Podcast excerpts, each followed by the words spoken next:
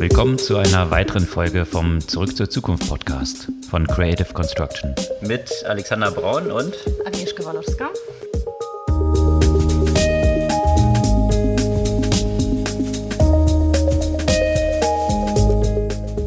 Nach der Weihnachts- und Neujahrspause starten wir ins neue Jahr und das ist natürlich ziemlich fulminant gleich losgegangen. Was gab es denn alles Neues jetzt so in den ersten Tagen des neuen Jahres? Ja, ich glaube, die News der ersten Tage könnten ja auch gleich irgendwie drei, vier Folgen füllen. Ich würde sagen, drei Namen waren besonders prominent in der Tech-Berichterstattung und das ist sicher Donald Trump, Jack Ma und Elon Musk. Und ja, was da genau war, da werden wir im Detail gleich sicherlich besprechen. Absolut. Und die ganzen Abhängigkeiten, die davon so ausgehen, viele Diskussionen, die entstanden sind rund um Regulierung von Plattformen, von freier Meinungsäußerung, Social Media und die Verantwortlichkeiten dort. Mhm. Und ansonsten, was ich ja auch besonders spannend fand von den positiven News, die, äh, der gute Lauf der deutschen Fintechs geht weiter. Und äh, Mambu hat zum Beispiel das neue Jahr gleich mit einer großen Finanzierungsrunde und mit äh, fast zwei Milliarden Bewertung gestartet. Das war sicherlich eine erfreuliche Nachricht. Mhm. Und die Auswüchse von den ganzen Tech-Valuations, da gab es auch ein paar spannende Stilblüten. Da können wir auch noch so ein bisschen drauf eingehen. Mhm. Und ansonsten viele kleinere Themen, die wir auch erwähnen werden aber ja, also schon bei den ersten zwei, drei Themen gibt es ehrlich gesagt sehr viel zu diskutieren. Also lass mal loslegen. Legen wir los. Bevor wir aber im Detail in die Themen einsteigen, nochmal eine kleine Erinnerung. Wir freuen uns natürlich sehr über weitere Abonnenten auch unseres Podcasts, was problemlos aus jedem Podcast-Player einfach auf Abonnieren klicken zu abonnieren ist und dann erhaltet ihr es jeden Dienstag automatisch in eurem Podcast-Player. Ja, die ganze Welt, nicht nur die Tech-Welt, äh, lebt natürlich von den Ereignissen rund um das Ende der Zeit von Donald Trump und vor allem natürlich dem Sturm auf das Kapitol. Und natürlich, was daran jetzt für uns von der Technologieperspektive besonders spannend ist, ist die Rolle der sozialen Medien in dem Ganzen und auch die Konsequenzen, die jetzt daraus gezogen werden. Und ja, und auch diese Bedeutung der Konsequenzen, da gibt es meines Erachtens sehr schwer, sich eine Meinung zu bilden, was da richtig ist und falsch und ob es zu spät ist oder, äh,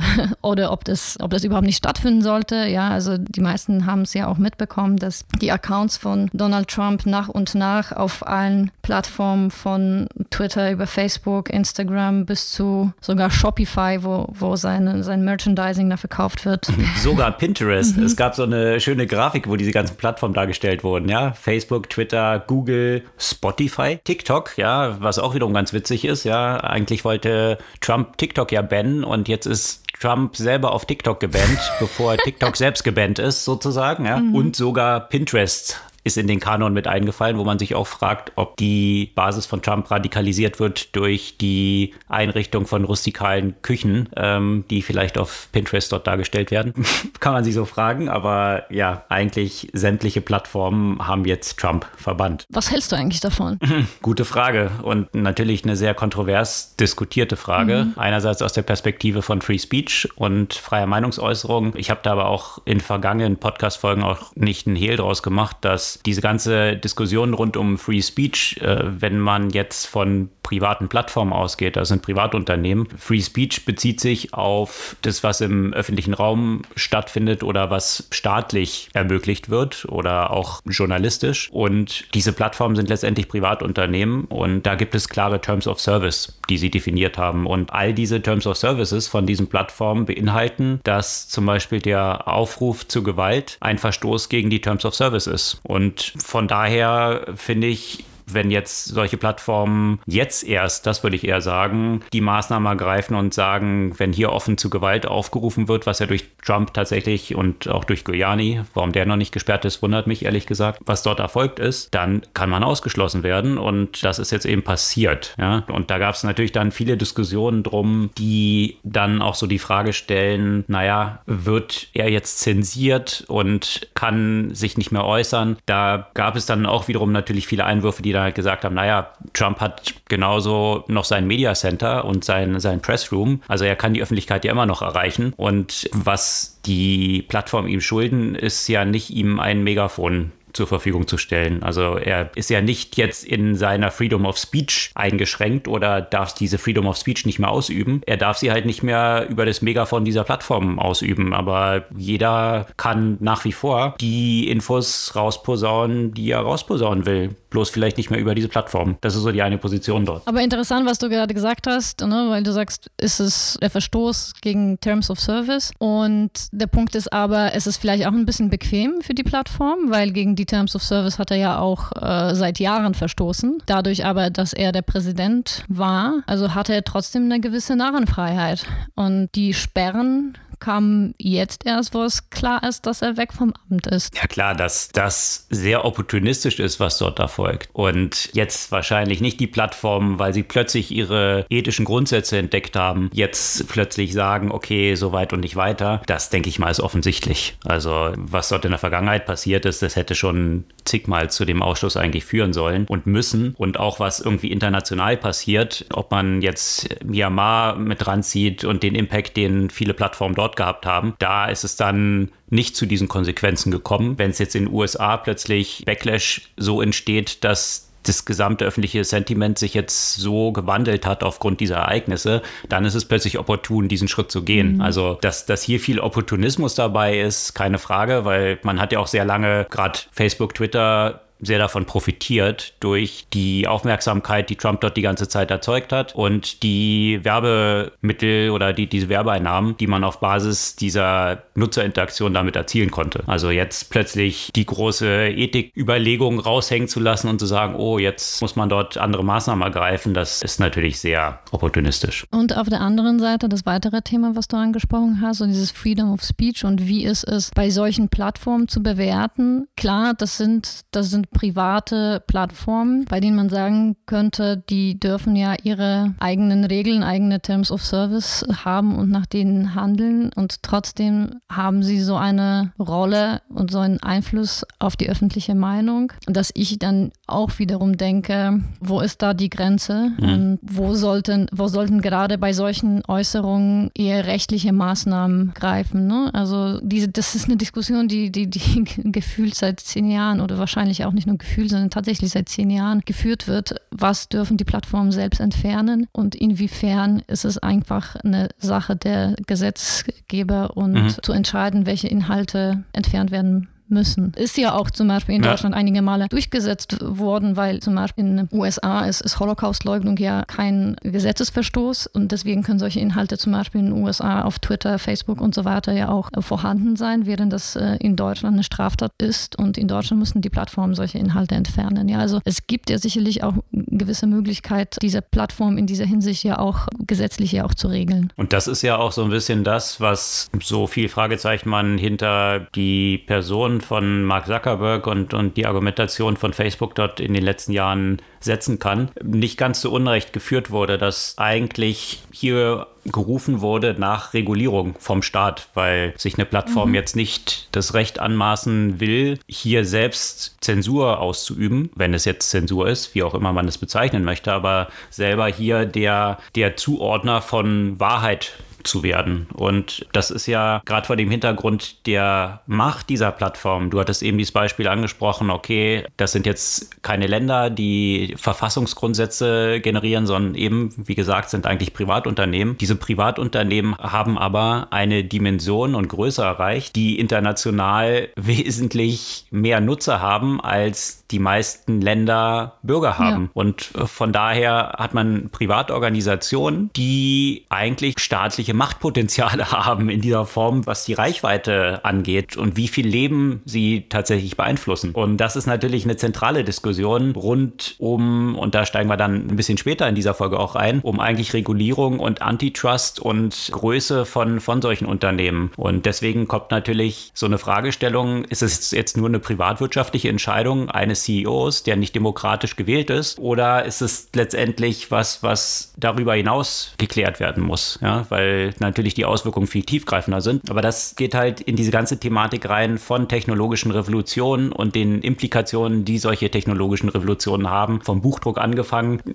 über alle technologischen Revolutionen, die dazwischen kamen. Ja, dass plötzlich ganz neue Machtstrukturen entstehen und e-, existierende Machtstrukturen plötzlich aufgeweicht werden und das dann in der Regel natürlich immer zu sehr großen Reibungen führt. Damals nach dem Buchdruck mit irgendwie 30-jährigen Krieg und lauter solchen Sachen. Die Frage stellt sich auch hier, was sind eigentlich die neuen Regeln, die jetzt nach und nach sich rausbilden und die wahrscheinlich in, in Diskurs gebildet werden müssen, die über jetzt Privatunternehmen hinausgehen und auch über Länder hinausgehen. Ja, das ist nämlich auch wieder ein, ein spannendes Thema, ne? weil auf der einen Seite, wenn diese Regulierungsrufe kommen, sind viele einig, dass man jetzt in den demokratischen Ländern eine gewisse Regulierung diese, diese Plattform möchte und dass diese sich an diese Regeln halten sollen. Wenn aber Länder wie China zum Beispiel, die ja durchaus ihre Regulierung in Richtung Plattformen durchsetzen, wenn sich diesen Regulierungen die Plattformen beugen, gibt es natürlich auch wieder einen Aufschrei, weil man sich eben einen undemokratischen Staat gebeugt hat, als Google zum Beispiel, was, was ja häufig da unter Beschuss war. Ja? Also das ist, das ist finde ich,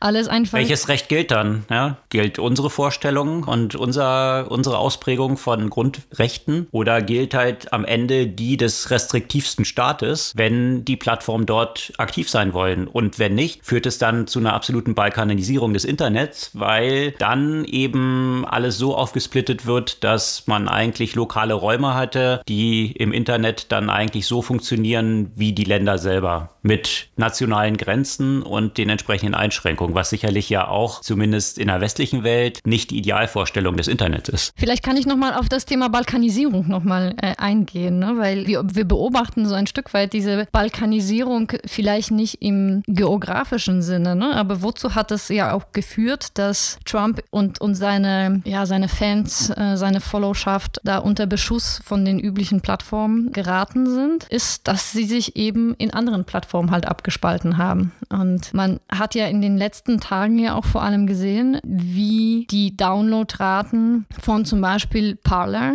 nach oben gegangen sind, bis diese Plattform jetzt gestern von Apple und vorgestern vom Google Store ausgeschlossen wurden. Von Parler haben wir schon mal berichtet. Das ist, äh, ich habe mich tatsächlich da jetzt angemeldet, bevor das auf dem App Store blockiert wurde. Und das ist ein faszinierendes Paralleluniversum, das dort stattfindet. Also ohne, dass ich irgendjemandem gefolgt habe, sondern nur einfach diesen allgemeinen Feed reingegangen bin, habe ich diese, diese ganzen typischen Influencer der, naja, eine, eine Mischung von Online-Extremisten, äh, rechten Szene, Verschwörungstheoretiker, QAnon, Republikaner, also eine wilde Mischung von, naja, den schillernden Persönlichkeiten, die der Andrew Marantz in Antisocial beschreibt, ein Buch, was ich ja auch vor ein paar äh, Monaten vorgestellt habe, der so diese ganze spezielle Online-Szene beschreibt. Also das ist, ja, es ist wirklich faszinierend, wenn man einfach durch diesen Feed durchgeht, weil das etwas ist, das einfach so weit entfernt ist von der eigenen, also von, der, von meiner typischen Twitter, Facebook und so weiter Bubble, wenn man das so sagen will. Und das, was, was du jetzt eben als Balkanisierung auch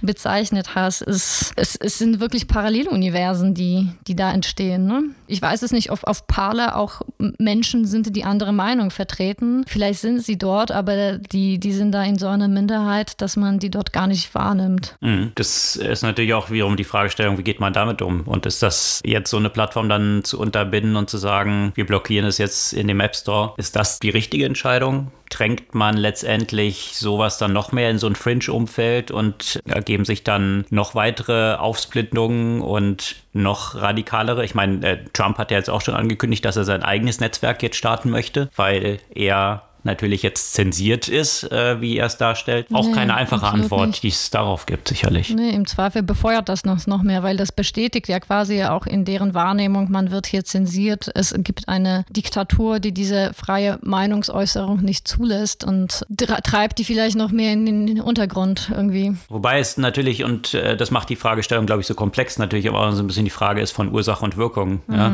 Also wenn, wenn man sieht, dass Algorithmen, die auf Engagement ausgelegt sind, sind und Engagement das entsteht stimmt. eben durch möglichst radikalen Content, dazu führen, dass Leute, die vielleicht noch nicht so radikalisiert sind, dann immer stärker radikalisiert werden. Und dazu gibt es viele Untersuchungen, dass das der Fall ist. Dann führt eben, wenn diese Plattformen so offen, so offen zugänglich sind, das dazu, dass tatsächlich das auch eine Wirkung ist, dass noch stärker eine Radikalisierung stattfindet. Und da entsprechend den Sauerstoff ein bisschen zu nehmen, da durchaus dann diese Wirkung haben könnte, dass, dass es nicht weiter sich exponell dort entwickelt. Andererseits eben das, was du gesagt hast, gerade Sachen, die verboten werden, werden ja dann auch besonders attraktiv. Damals die Diskussion in der Musikindustrie um irgendwie Gangster-Rap. Ich meine, dass man damals ein Label Parental Advisory draufgeklebt hat. Ich meine, das war der Ritterschlag, das das Beste, was passieren konnte, um möglichst viel von diesen Alben zu verkaufen. Also das sind, das sind halt so diese gegenläufigen Konsequenzen dort drin. Was, was ich aber auch interessant finde, ist, dass in, in diesem, was zur Radikalisierung führt, dass hier immer ganz klar diese digitalen Plattformen dort am Pranger stehen und irgendwie große Netzwerke wie Fox, ja, also TV-Netzwerke und Zeitungsnetzwerke, also diese ganze Murdoch-Gruppe, dass die irgendwie in dieser ganzen Diskussion, finde ich, absolut gar nicht vorgekommen ist. Also zumindest in der letzten Zeit nicht. Es gab immer mal wieder Artikel, ja, was der Einfluss von Fox ist und so weiter. Aber diese ganze Diskussion, die jetzt stattfindet und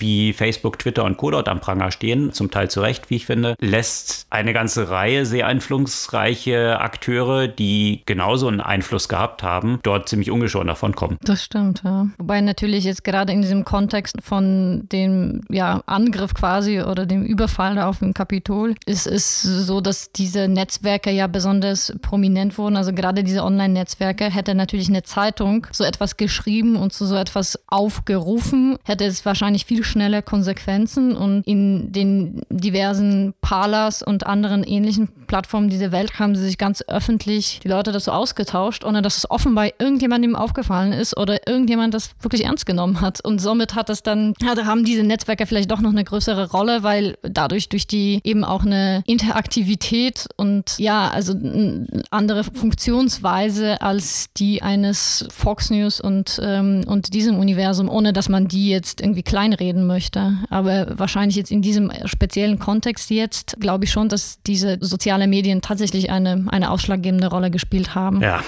großes Thema. ja, kriegen wir wahrscheinlich keine Antwort werden. heute. Mm -mm. Großes Thema, was da so ein bisschen anschließt, eben ist natürlich die ganze Fragestellung um Tech-Regulierung. Und wir hatten ja auch da dieses Beispiel, das wir genannt hatten, China und die Konsequenzen dort, wie dort mit Medien umgegangen wird und dass eigentlich wie so ein abgekoppeltes Internet dort entstanden ist ist und jetzt auch in dieser Konsequenz die Regulierungsdiskussion von Plattformen und großen Big Tech-Playern, die in der ganzen westlichen Welt natürlich jetzt so in vollem Schwung ist, hat ja zum Ende des Jahres auch in China immer mehr Rückenwind bekommen. Und da am prominentesten natürlich rund um den eigentlich geplanten Börsengang von Ant Financial, was der größte Börsengang der Welt werden sollte und dann, ja, es nicht ich glaube 48 Stunden davor abgeblasen wurde. Und zwar, mhm. wie man jetzt weiß, aufgrund des persönlichen Eingriffs von Xi Jinping, der sich wahrscheinlich ein bisschen auf die Füße getreten fühlte von Jack Ma, der auf einem Kongress die chinesische Regierung und ihre Regulierung von Kapitalmärkten und Finanzmärkten Finanzsystem mhm. kritisiert hatte. Und das, denke ich mal, hat man ja schon in Russland gesehen. Wenn Diktator eins nicht will, dann ist es, dass seine Macht dort unterminiert wird. Und Geld verdienen kann jeder, wie er will. Es kann äh, viele Oligarchen geben, aber sie sollen sich aus dem Politischen raushalten. Und da hatte damals Herr Putin dann mit Khodorkovsky so ein Exempel statuiert, dass keiner über ihm steht und dass allen anderen Oligarchen auch klar wird. Und das scheint jetzt in China auch so ein bisschen der Fall zu sein mit Jack Ma, wo als Gründer von Ant Financial und Alibaba Alibaba, der natürlich jetzt sehr ins Kreuzfeuer dort gekommen ist und jetzt schon seit ein paar Monaten nicht mehr in Öffentlichkeit aufgetaucht ist, sodass jetzt einzelne Nachrichten so erschienen sind, Jack Ma ist verschwunden, was natürlich diese Parallele von Russland, die ich gerade erwähnt hatte und wie Khodorkovsky dann verschwunden ist im Gefängnis, sich dann natürlich so die Frage stellt, wo ist jetzt Jack Ma? Da gibt es ja auch einen sehr interessanten Beitrag bei der FAZ, der so die Hintergründe dieses, dieses Jack Ma-Problems und seine Beziehung oder seine angespannten Beziehungen Beziehung zu der chinesischen Regierung und wie du gesagt hast, eben quasi ein äh, persönliches Eingreifen von Xi Jinping beschreibt. Also es ist auf jeden Fall lesenswert. Die ganze ähm, Geschichte von Jack Ma, ne, wo wir jetzt gerade über Trump gesprochen haben, fand ich auch interessant, dass sie sich noch ziemlich genau äh, vor vier Jahren, noch kurz vor der Amtseinführung getroffen haben, Jack Ma und, und Trump. Und damals äh, so noch als Best Buddies. Jack Ma sollte die eine Million Jobs in den USA schaffen. Und dann wurde ja die Beziehung ja immer angespannter, ja grundsätzlich zu, zu den chinesischen Unternehmen. Und ja, und äh, nach und nach äh, Jack Ma nicht nur gegenüber USA, sondern gegenüber einem, seinem eigenen Land so an Macht verloren hat, könnte man sagen. Also vielleicht zu sehr an Macht gewonnen hat und dadurch eben gefährlich wurde. Interessant war ja, dass ja auch vor nicht so langer Zeit, ich glaube vor einem Monat, ist ein anderer Milliardär äh, in China, ein Gründer eines, eines großen Gaming-Unternehmens, auch erstmal verschwunden und tot aufgefunden. Haben wir nicht irgendwo mal so eine Statistik gesehen, wie so die durchschnittliche Lebensdauer von Da gab es, genau, von hatten wir auch schon mal in einem Podcast ist, ne? zu berichtet. Ja. ja. Da gab es einen spannenden Artikel davon, dass die Lebenserwartung ziemlich gering ist. Sehr viele so in ihren späten 30ern, Anfang 40 so sterben und häufig durch so etwas merkwürdige Umstände. Also jetzt kann man sagen, dass bei Entrepreneuren so die emotionalen Ausschläge etwas höher sind und die Quote von Depressionen auch etwas höher ist, weil es in der Regel ja ein bisschen Ausnahmepersönlichkeiten in mehrerlei Hinsicht sind und deswegen vielleicht auch die Rate von Selbstmorden höher ist als im Bevölkerungsdurchschnitt, dass das dann aber so hoch ist, wie das da in China ist, dass Leute mit Milliarden auf dem Konto aus irgendwelchen Fenstern fallen oder plötzlich auf mysteriöse Weise äh, sterben. Das ist natürlich auch schon so ein bisschen auffällig, um es mal vorsichtig auszudrücken. Ja, irgendwann man muss, glaube ich, also ich, ich weiß es nicht, ne? Also ich weiß es nicht, ob der jetzt irgendwo in einem chinesischen Gefängnis sitzt oder ob er irgendwo versucht hat, sich davon zu verstecken und deswegen man nichts von ihm hört. Es könnte beides sein. Die äh, wahrscheinlichste Entwicklung, die ich so gelesen habe, wird wahrscheinlich die sein, dass er in ein paar Monaten wieder auftaucht und dann berichtet, dass er die chinesische Regierung dabei unterstützt hat, die neuen Regeln für diese Plattform mitzuentwickeln. Und ja, wer. Der wurde umerzogen, meinst du dann, ja? so könnte man es vielleicht dann auch formulieren oder zumindest, denke ich mal, wird ihm klar aufgezeigt werden, wer das Heft in der Hand hat in China. Und ja, aber das, das geht natürlich in diese, diese ganze Thematik Macht von Plattformen, die eben mächtiger werden als die Staaten selber. Das ist ja nicht nur jetzt in diesem Kontext Alibaba und äh, China der Fall, sondern eben auch in der westlichen Welt, wie wir es ja vorhin schon diskutiert haben. Und jedes Land versucht, versucht jetzt so ein bisschen da diese Regulierung nach der eigenen Vorstellung des Landes und des eigenen Rechtssystems in diese Richtung zu bewegen, dass man dem Herr wird. Und deswegen ist es sicherlich eine globale Thematik, die uns noch ein paar Jahre beschäftigen wird. Mhm, absolut. Ja, und äh, man, man sieht ja auch, wie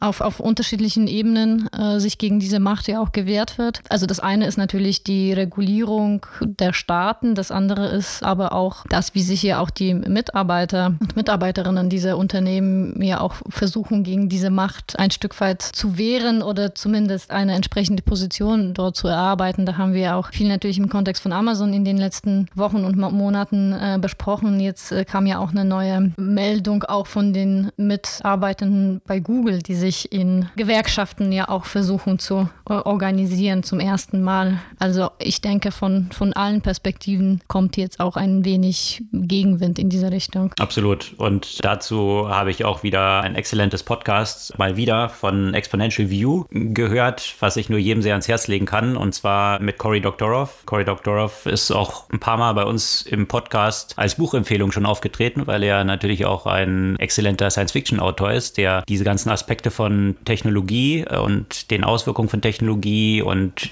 Dystopie miteinander verbindet und auch Regulierung und Konsequenzen von Macht von Unternehmen. Und da ist man genau bei diesem Thema von Regulierung, wo eben so Aspekte diskutiert da drin, dass solche Player, wie du es jetzt genannt hast, Google, eigentlich mit zwei Produkten so mächtig geworden sind, die sie selbst kreiert haben, also eine sehr gute Suchmaschine und eine okaye Kopie von Hotmail, quasi mit Gmail. Ähm, ansonsten sämtliche Produkte, die Google hat, sind dazugekauft und den meisten Unternehmen, die ganz großen Tech-Player, ist der Fall. Was hat Facebook kreiert? Welche Produkte haben sie alle dazugekauft. Also Mergers and Acquisition eigentlich in diese Richtung gehen, die Macht zu festigen von einem Player und dort eigentlich Monopolrenten dann Zu etablieren und im nächsten Schritt dann eigentlich auch die Regulierung und Lobby, also Lobbyisten in, in dieser Weise Regulierung so zu beeinflussen, dass die Macht dieser Tech-Player, die sie sich geschaffen haben, aufrechterhalten wird, was am Ende dann wiederum zum Nachteil von Innovation und Wettbewerb führt. Und das legt er in dieser Diskussion nochmal sehr gut dar und optiert dann sehr stark für diese Interoperability von Plattformen. Also sprich, dass eben Zugang zu solchen Plattformen wie Facebook möglich wird, sodass ich meine Freunde zum Beispiel auch auf andere Plattformen mitnehmen kann und dass nicht mehr plötzlich das unter Strafe gestellt wird, was am Anfang auch ein offener Zugang war, den auch Facebook zum Beispiel ja genutzt hat, um Leute aus MySpace rauszubekommen. Also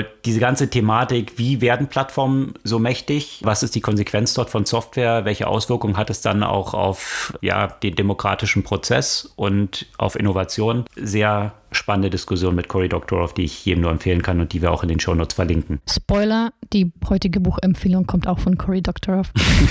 ja, und in diesem Kontext China-Regulierung. Äh, in China gab es ja auch noch ein paar andere interessante News, die jetzt so ein bisschen von dieser Regulierungsthematik weggehen. Und zwar Foxconn, bekanntlich ja der Hersteller der ganzen schönen Apple-Gadgets, zumindest iPhones, die haben ein Investment bekannt gegeben in ein strauchelndes Electromobility-Startup. Und zwar Byton. Byton wurde ja gegründet von dem Kernengineering-Team von BMW, also von, von dem Electromobility-Team von BMW, die diese E-Serie ja kreiert haben, die dann irgendwann rausgegangen sind und nach China Byton gegründet haben. Die sind ja in Schieflage geraten und jetzt hat Foxconn dort 200 Millionen investiert. Warum ist das eine interessante News? Das könnte durchaus eine interessante News sein vor dem Hintergrund dieser Connection, dass Apple ja bei Foxconn eben, wie gesagt, produziert und zum Ende des Jahres wieder die Diskussion aufgekommen ist, kommt Apple jetzt bald mit seinem eigenen Auto, dem Apple Car. Und da ist natürlich eine große Fragestellung rundherum, warum sollte Apple das machen? Ja, also ein eigenes Auto herzustellen mit den ganzen Produktionsstätten und was dort alles dranhängt, ist natürlich ein Riesenunterfangen und ein Unterfangen, was nicht wirklich attraktiv ist. Es ist sehr kapitalintensiv, die Margen sind ziemlich gering. Warum sollte das Apple also machen? Aber und eben viele Meldungen, dass, dass die entsprechend schon so lange, also so weit hinterher sind, dass es ewig dauern würde, bis die aufschließen auf den aktuellen Stand. Zumindest war das ja sehr äh, häufig die Diskussion hm. in der Tech-Presse. Ne? Insbesondere was, was Self-Driving angeht genau. und, und, solche Themen, ne? wo Tesla natürlich aufgrund dieser unendlichen gefahrenen Meilen, die jetzt da von den Tesla-Fahrern natürlich schon zurückgelegt worden sind, natürlich einen extremen Vorsprung hat und aus dem Umfeld von, von Google dort verschiedene Unternehmen natürlich auch, Waze, die sie dann dazu gekauft haben und das eigene Self-Driving-Startup äh, von Google. Aber da ist jetzt natürlich dann die Frage, wenn man jetzt so ein Investment dort in Byton sieht, könnte das natürlich so ein Weg sein, den Apple dann wählt, eben nicht diese eigenen kapitalintensiven Investments tätigen zu müssen, um in diesem Bereich vorzudringen. Und das hat letzte Woche auch nochmal zu großer Spekulation geführt und man sieht halt, wie stark diese Auswirkungen dann gleich sind, weil ein Bericht rausgekommen ist, dass wohl Tim Cook mit äh, dem CEO von Hyundai gesprochen hätte und zack, ist die Aktie von Hyundai mal eben um 20 Prozent angestiegen. Also so ein großer Konzern wie Hyundai, also da 20 Prozent nach oben das zu bewegen, äh, da liegen jetzt natürlich die Spekulationen blank. Möchte Apple seinen Car dann im Zusammenarbeit mit Hyundai zum Beispiel auf die Straße bringen? Also man merkt an diesen, an diesen Ausschlägen, die solche relativ kleinen News haben, natürlich, wie stark die Spekulation dort ist, was dort passieren könnte in diesem ganzen Autosegment. Hatten ja nicht Hyundai Hyundai auch kurz vor Weihnachten Boston Dynamics gekauft. Genau. Würde auch alles zusammenpassen. ja, ja. Und ja, Boston Dynamics, das die mal wieder ein sehr virales Video um Weihnachten herum äh, rausgegeben haben, wo man diese Roboter, die die herstellen, also die für viele so diese Anmutung von Terminator haben, am Tanzen sieht, dass sie lauter so Moves machen, die schon wiederum sehr faszinierend sind, was dort alles möglich ist, wie weit die da schon gekommen sind. Genau, die sind von Hyundai gekauft worden. Mm, fügt sich alles zusammen. Killer-Roboter von von Apple, meinst du? Nein, das würde ich jetzt nicht sagen. Also, das, ähm, aber natürlich vieles an der Technologie, die von Boston Dynamics dort, also ich meine, die, die, die, viele von dem, was die jetzt in den viralen Videos zeigen, sind genau dafür da, um virale Videos zu zeigen. Aber die Technologie, die da drin ist, kann durchaus auch für, für sowas wie autonomes Fahren äh, eine Relevanz haben, ja. Also ansonsten für autonomes Fahren einerseits, für die Produktion auf der anderen Seite, sonst gäbe es da jetzt auch nicht so eine große Relevanz für einen Autohersteller. Ja, um virale Videos zu machen und vor allem um diese Roboter süß erscheinen zu lassen. Äh, und wenn sie halt so ein bisschen bisschen tanzen, sieht es natürlich weniger bedrohlich aus, als wenn man sich mal vorstellt, was mit dieser Sophistiziertheit von diesen Robotern natürlich auch anderes möglich ist. Ja, absolut. Aber wo wir jetzt bei Autos sind, ne, da ist der dritte Herr dran, der für Schlagzeilen gesorgt hat, gleich am Anfang des Jahres, der nämlich zum reichsten Mann der Welt wurde gleich in der ersten Woche von 2021. Und zwar der verrückte Elon Musk.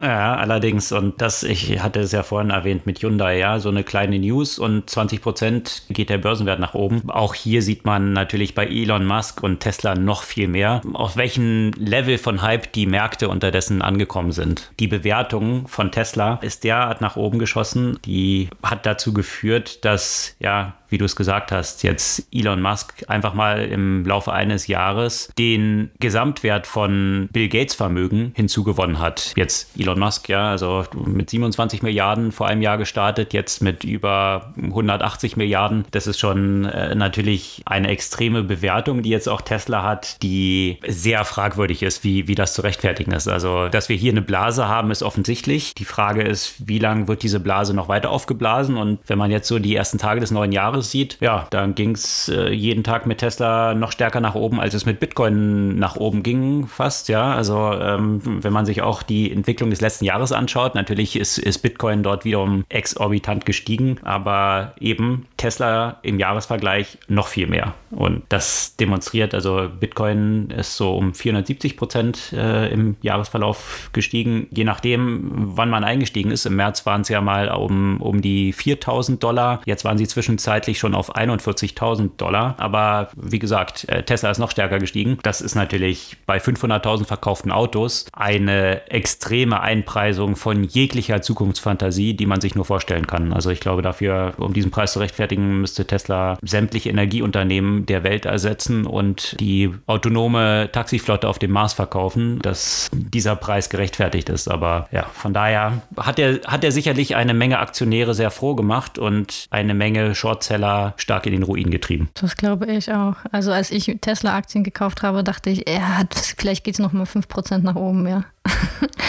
Und seitdem ist es noch um irgendwie 120 Prozent nach oben gegangen. Also das ist irgendwie. Das ist mehr so die Tagesbewegung von 5 Prozent nach oben. Ja, ah. eben. Und das ist, ich weiß jetzt nicht, ob das bei Fast Company oder bei welchen Zeitung diesen, diese Überschrift gab. Uh, the Democracy is dying, the markets are up. Also ähm, gibt es ja sicherlich viele, viele Gründe für, äh, für, diese, für diese Entwicklung, auch von sowohl von, von den Aktienmärkten als auch von den Kryptos, die ja auch absolut wahnsinnig sind. Äh, also uns zwar jetzt nicht nur Bitcoin, natürlich ist Bitcoin am prominentesten, aber auch der Ether, was ja quasi auch schon fast tot gesagt wurde, wo ich mir äh, spaßeshalber irgendwann mal äh, was für irgendwie 50 Euro gekauft habe und jetzt einfach nur mal reingeguckt habe und auf einmal ist das Ding äh, richtig was wert. Ja, also auch Ether ist jetzt über 1000 Euro wieder wert. Also äh, mhm. was zwischenzeitlich ja komplett abgeschmiert war. Ja? ja was ich was ich in dieser ganzen Entwicklung immer so interessant finde und wie ich sagen muss ziemlich lächerlich finde, ist diese Rolle von Analysten wiederum in diesem in diesem ganzen Zirkus. Ja, das fand ich jetzt mal wieder so exemplarisch dargestellt. Jetzt Bitcoin hast du erwähnt, ja, wer bietet mehr? Jetzt kam ein Analyst von JP Morgan, der gesagt hat, oh, der nächste Bitcoin-Preis, das nächste Kurzziel 146.000 Dollar. Ja, aktuell sind wir, wie gesagt, bei 41.000 gewesen. Nächstes ist 146.000. Und dann macht man das oder dieser Analyst an so pseudo-wissenschaftlichen Evaluationen fest, dass man sagt, naja, wo ist denn der Goldpreis und wie ist die Marktkapitalisierung des Goldes? Und ich gehe jetzt mal davon aus, dass ein Switch immer stärker von Gold Richtung Bitcoin stattfindet. Und deswegen muss der Preis 146.000 sein. Also ich ziehe irgendeine Nummer aus dem Hut und nehme irgendeinen Vergleich, also jetzt Gold, und dann komme ich zu dem Preis. Interessanterweise hat 2017 CEO von JP Morgan, Jamie Dimon, noch gesagt, was äh, Bitcoin für ein Fraud ist. Äh, jetzt scheint sich dort JP Morgan so ein bisschen gewandelt zu haben. Aber eben solche, solche Kursziele dann auszugeben und das irgendwie so ein bisschen pseudowissenschaftlich zu machen und im Regelfall auch noch diese Kursziele auszugeben und seine Meinung zu ändern, nachdem die ganze Rallye schon stattgefunden hat. Wie jetzt bei Tesla, das fand ich auch wiederum witzig. Da hat vergangene Woche ein Analyst eines großen Bankhauses bekannt gegeben, oh ja, er hätte jetzt doch wahrscheinlich in der letzten Zeit ein bisschen falsch gelegen und er würde jetzt Tesla zum Kauf empfehlen. Ja? Nachdem die Aktie um 1200 Prozent gestiegen ist, kommt er auf den Trichter, dass man, oh, jetzt doch diese Aktie kaufen solle, weil ähm, der vorige, das vorige Kursziel waren 339 Dollar. Ja, warum genau 339? Warum nicht 338? Keine Ahnung. Damit es wahrscheinlich genauer kalkuliert klingt und genau das ist das Kursziel. Jetzt hat das auf 700 Dollar angehoben. Äh, aktuell steht der Preis schon bei 880. Also immer so after the fact, dann als Analyst dort einzusteigen und entweder zum Kauf, wenn die Rallye schon stattgefunden hat, oder zum Ver Verkauf, wie bei Wirecard dann plötzlich, wo die Analysten dann umgeschwenkt sind, nachdem das Ding schon kollabiert ist. Ich frage mich dort, und dann ist mein Rant auch zu Ende, wofür die eigentlich bezahlt werden. Also, aber okay. Angeblich gibt es dort bestimmte Kursziele und jetzt ist Tesla also im Kauf auf. Da würde ich mal ein Fragezeichen dran setzen. Man sagt immer so schön, the trend is your friend. Wie lange dieser Trend noch anhält, mal gucken. Sicherlich jetzt bei Tesla einzusteigen, ja, kann noch eine Weile so weitergehen, aber äh, ist natürlich ein riskantes Territorium, in das man sich dort begibt. Irgendwie ist das alles noch ein bisschen Glaskugel im Moment. Ja, und äh, zum Teil, da gab es einen ganz interessanten Artikel in der New York Times auch. Natürlich fußt es auch auf durchaus fundierten Entwicklungen. Ja, also wenn man sich anschaut, dass die FED entsprechend Geld in die Märkte pumpt, die ganzen Zentralbanken Geld in die Märkte pumpen und andererseits die Leute jetzt eben nicht verreisen konnten und so weiter und deswegen viel Angespartes haben. Das fließt natürlich in diese Märkte auch. Ja, den Trip äh, nach Mallorca musste ich mir knicken sozusagen. Ja, was mache ich damit? Oh, ähm, ich gehe auf eine Online-Plattform, also irgendwie Trade Republic oder in den USA, dann äh, Robin Robinhood und kaufe mir ein bisschen Bitcoin dafür oder ein paar Aktien. Also es ist viel mehr Disposable Income jetzt plötzlich verfügbar. Die Sparquote ist viel höher geworden und die Schecks, die in den USA rumgeschickt werden, werden auch häufig dann hier an der Börse investiert. Und es sieht jetzt nicht so aus, als ob das kurzfristig diese Politik sich ändern würde. Also von daher ist es ja durchaus nachvollziehbar, weswegen sich die Märkte so exorbitant entwickelt haben. Tatsächlich aber auch so entwickelt haben. Wir haben es ja äh, Ende letzten Jahres so mit dem Börsengang von Airbnb und DoorDash gesehen, dass die bei der Öffnung um fast 100 oder sogar über 100 Prozent gestiegen sind. Und dann haben zwei Unternehmen, die auch an die Börse gehen wollten, Affirm, ja, zum Beispiel, und äh, Roblox, die haben ihren Börsengang dann zurückgezogen, weil der Markt ihnen zu heiß war. Also das ist auch mal eine interessante Entwicklung. Sonst freue ich mich ja an die Börse zu gehen, wenn der Markt heiß ist, dann kann ich viel Geld einsammeln. Jetzt soll das also im Januar stattfinden und sie hoffen dann ein bisschen besseres Pricing zu finden, was die Marktdynamik widerspiegelt, um nicht zu viel Geld beim Börsengang zu verschenken. Ja. Crazy Times. Äh, schauen wir mal, wie lange das so weiterläuft. Ja, und äh, crazy nicht nur, auf der, äh, nicht nur an der Börse, weil auch äh, Startups, die eben nicht noch, äh, noch nicht an der Börse sind, auch ordentliche Bewertungen erreichen. Und im letzten Jahr haben wir schon von einigen deutschen Startups berichtet, die signifikante Finanzierung eingesammelt haben und entsprechende Bewertung. Und jetzt gibt es einen weiteren Startup, spannenden Startup aus Berlin, von dem man vielleicht nicht so viel in der Presse liest wie von manch anderem N26 oder anderen, aber umso spannender. Mambu. Äh, Mambu hat jetzt 110 Millionen Euro eingesammelt gesammelt und äh, hat eine Bewertung jetzt von fast zwei Milliarden Euro. Und ich finde es äh, spannend, weil wir das ja auch schon seit einer Weile auch beobachtet haben, in dem Kontext, als, äh, als man sich ja auch zum Beispiel angeschaut hat, welche Technologie auch äh, hinter N26 steht. Und da steht als, als das Banking-System eben Mambo und zwar mittlerweile nicht nur bei N26, sondern bei vielen anderen Unternehmen. Und ich finde es halt sehr,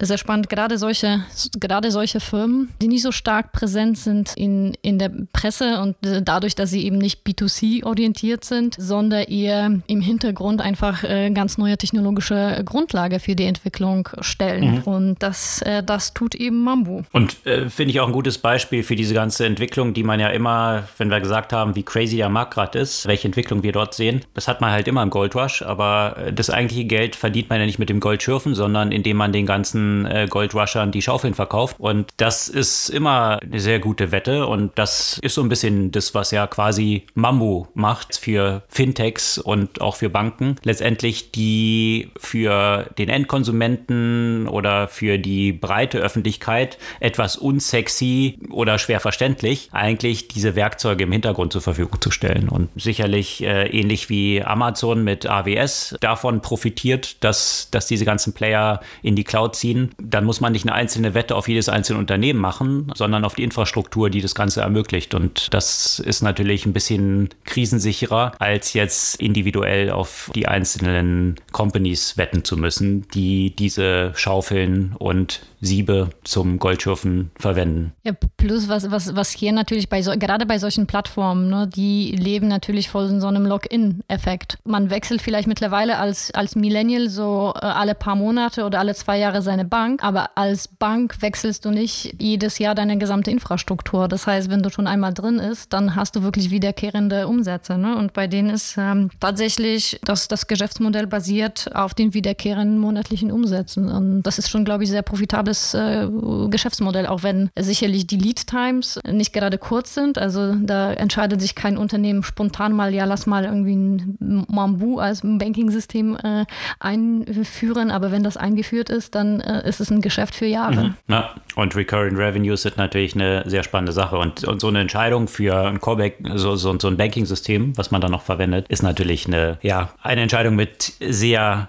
tiefgreifenden Auswirkungen. Ja, da gab es, äh, das poste ich auch nochmal hier dann gerne in den Show Notes, auch eine sehr interessante Parallele zu der Entwicklung bei Amazon, wie sie damals von Sun auf eine Open-Infrastruktur geswitcht sind, was natürlich auch eben ähnlich invasiv war, wie es für viele Banken ist, wenn sie sich jetzt für ein anderes Core-Banking-System entscheiden. Und das letztendlich aber dann dazu geführt hat, dass überhaupt diese ganze ARM Cloud Computing AWS von Amazon entstanden ist. Also eine sehr spannende Entwicklung, wo damals 2000 Amazon kurz davor war, pleite zu gehen, wenige Quartale davon entfernt. Und wenn man sich das heute anschaut und diese risikoreiche Wette, die Jeff Bezos damals eingegangen ist mit diesem Switch, dann kann man durchaus konstatieren, dass es für die recht gut gegangen ist. Es gab ja noch das eine oder andere, aber wir sind schon sofort geschritten mit der Zeit. Deswegen äh, kommen wir wieder zu Cory Doctorow. Dazu ja. äh, oder von ihm hast du eine Buchempfehlung, wie du genau. schon erwähnt hattest. Ich habe mir während der Feiertage so ein Klotz von ihm, 500 Seiten, durchgelesen, eins seiner neuesten Bücher. Und zwar Attack Surface heißt das. Und ich muss sagen, äh, ich, ich fand es etwas schwierig reinzukommen. meistens kann ich in seine Bücher super, super schnell reinkommen, aber wenn man dann reingekommen ist, dann war es wirklich, wirklich sehr spannend. Wie soll man das sagen, ohne zu spoilen? also es geht sehr viel um das Thema Überwachung, um das Thema hm, Privatsphäre, um die Rolle der demokratischen und nicht demokratischen Staaten und äh, wie dünn die Grenze im Zweifel sein kann, gerade wenn es dann um das Thema eben Surveillance und, und Privacy geht und wie man selbst, also das ist eine Hackerin, die, die, eine, die eine Hauptfigur dort darstellte, die auch mal im Dienste des Staates quasi unterwegs ist, wie schwierig die moralischen Entscheidungen die sind, die man in dieser Situation immer wieder treffen muss. Also es geht natürlich sehr viel um Technologie, aber in einem politisch-gesellschaftlichen, ethischen Kontext, wie das meistens bei Cory Doctorow so ist und so wie es ja auch bei meisten seinen Büchern ist. Es gibt nicht klares Gut und Böse, sondern sehr viele Grautöne und sehr viele Fragen, die nach so einem Buch in dem Kopf ja auch noch weiter offen sind. Ja, ich glaube, Cory Doctorow in seinen Büchern, aber auch in seinen Artikeln liefert auf jeden Fall immer sehr viele Gedankenanstöße rund um Technologie und die Konsequenzen. Und so wie er in, dem, in der Podcast-Folge, die ich vorhin erwähnt hatte, hat verlautbaren lassen, kann man sich da auch auf ein paar neue Bücher befreuen, weil er anscheinend extrem produktiv war in der Corona-Lockdown-Zeit und vier weitere Bücher alleine in diesem Jahr geschrieben hat. Also von daher glaube ich, Agnieszka, wirst du das eine oder andere auch nicht langweilen müssen und äh, demnächst werden noch ein paar weitere äh, zum Empfehlen kommen. Und das wiederum als kleine Ergänzung dazu, das finde ich eben auch immer interessant, dass he practice what he preaches. Also sprich, er ist ja sehr gegen diese Monopolbeschränkungen oder äh, die, die, den Aufbau von Monopolen aufgrund von Regularien, also indem ich Patente eben rausgebe, weil das letztendlich die Innovation ein, einschränkt. Das ist ja seine Überzeugung. Deswegen publiziert er ja sämtliche Bücher unter GNU License, also offen für jeden runterladbar, auch im Netz. Also er, he put his money where his mouth is sozusagen und äh, lebt dieses Ideal von offenen Zugang zu Inhalten und zur, ja, zur Anfeuerung von Innovationen dadurch, um äh, möglichst große Verfügbarkeit zu haben. Also finde ich auch äh, eine ganz interessante Konsequenz. Dies ist die Buchempfehlung, Cory Doctorow, Attack Surface äh, und das soll es für diese Woche gewesen sein. Wir freuen uns über eure Kommentare, eure Likes und natürlich auch Abos unseres Podcasts und hören uns kommende Woche wieder. Bis dann.